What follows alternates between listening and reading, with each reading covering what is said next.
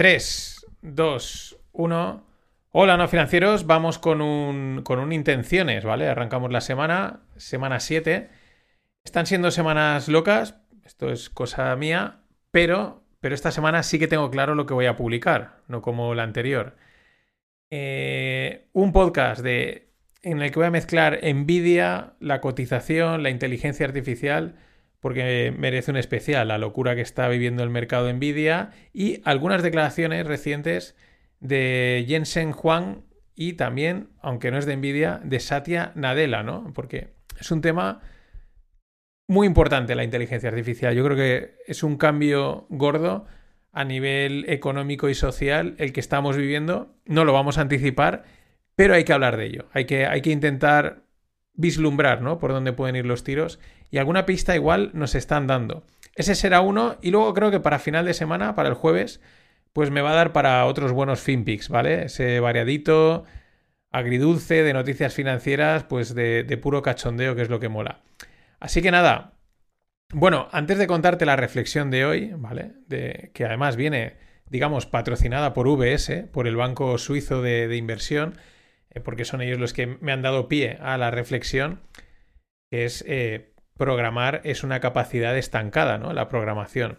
Pero antes de eso, estamos a tres de los 300 suscriptores en la newsletter. Newsletter, podcast, video podcast o lo que quiera que sea esto, ¿vale? Ya sabes que los episodios completos solo en la newsletter. Ahí están en audio, en vídeo escrito, con capturas de pantalla de los tweets, en fin, ahí está todo. Ya digo, lo que quiera que sea, si es una newsletter, es un podcast, un video podcast, en fin, que ahí lo envío todo y ahí es donde está eh, al completo. En YouTube, en las plataformas, en Evox y tal, pues pongo ahí un sneak peek, un corte y algún día, pues cuando me da, envío el episodio completo. Así que nada, eh, comparte y suscríbete a la newsletter, que es donde está la chicha. Y dicho esto, pues me llegaba por Twitter una nota del banco de inversión de, del banco de inversión VS, ¿no? Del banco suizo. Eh, además, venía del blog de Paul Donovan, que es un tal Paul Donovan, que tampoco lo digo como si lo conociese, como si fuese alguien conocido, no sé quién es, pero eh, del banco VS. Y se llama Stranded Assets, ¿no? Activos varados. Eh, la nota en inglés la tienes en la newsletter, por eso tienes que suscribirte, porque ahí es donde dejo la información. Y es muy interesante, ¿no? Porque es una. Dice que, claro, lo primero, ¿no? Un activo varado, o en inglés stranded asset, eh, stranded de, playa, ¿no? Eh, no, strand es.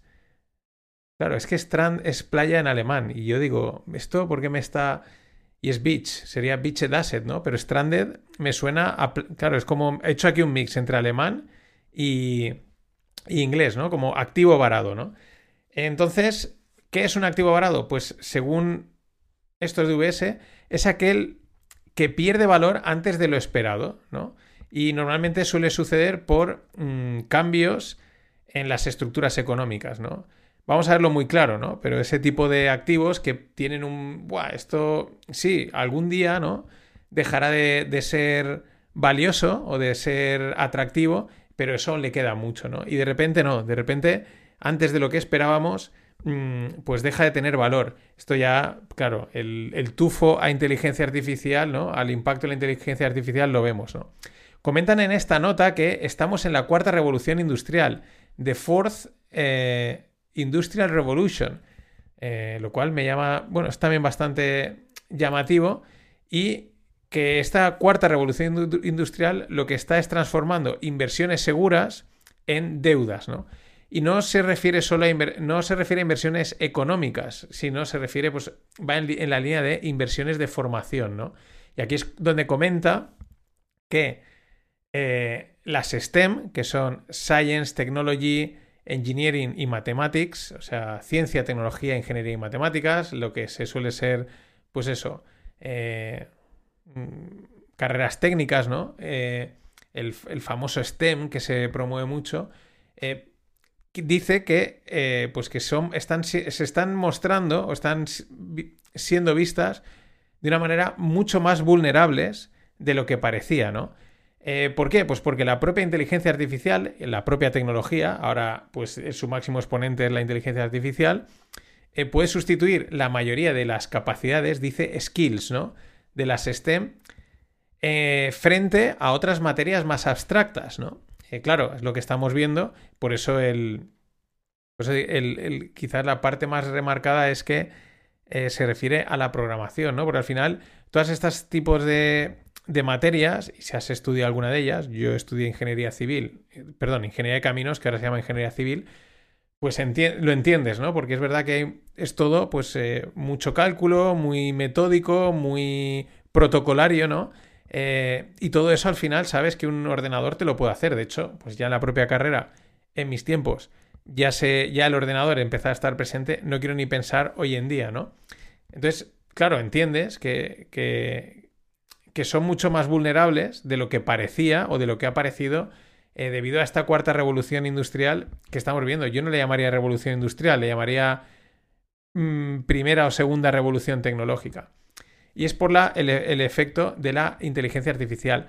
A mí esto me recuerda a, cuando el año antes de yo entrar en el Politécnico, estabas en el colegio y fuimos a, que nos diesen charlas de orientación, ¿no? Ibas ahí, te daban unas charlas y luego visitabas las escuelas y te daban otra charla, ¿no?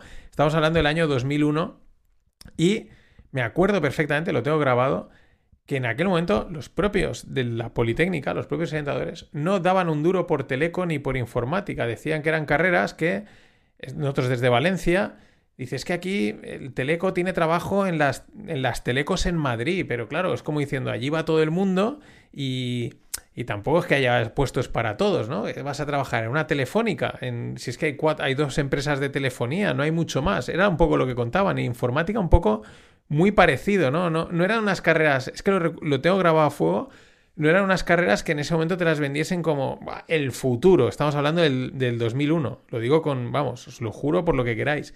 Sin embargo, pues por ejemplo, carreras como caminos eh, o industriales, pues eran, buah, eso, esto es un valor seguro, ¿no? Y luego mira el cambio que vino. O sea, apenas 5, eh, 6 años después no, 2004-2005, ¿no? Es cuando aparece el Apple con su iPod y iPhone y a partir de ahí empieza todo el, boom de las aplicaciones, el boom de los programadores. Luego viene la crisis que se lleva por delante, sobre todo, eh, la construcción, el cambio, ¿no? Lo que era un valor seguro, lo que eran carreras que decían estos son seguras. Yo la he vivido, yo he vivido, o sea, que de seguras no han tenido nada, todo lo contrario, son casi precarias.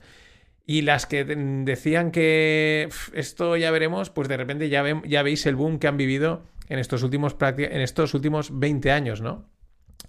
Eh, y también me recuerda, porque si lo aplicamos, pues eh, es como que nadie, hace mucho tiempo, que nadie da un duro por las carreras de humanidades y el futuro era el STEM, incluso ahora mismo, ¿no? Que vas a estudiar filosofía eh, o cosas así, ¿no? Que son muy abstractas, muy de pensar, muy, muy humanas y que lo que hay que hacer es, eh, pues eso, ingenierías para aprender a programar, ¿no?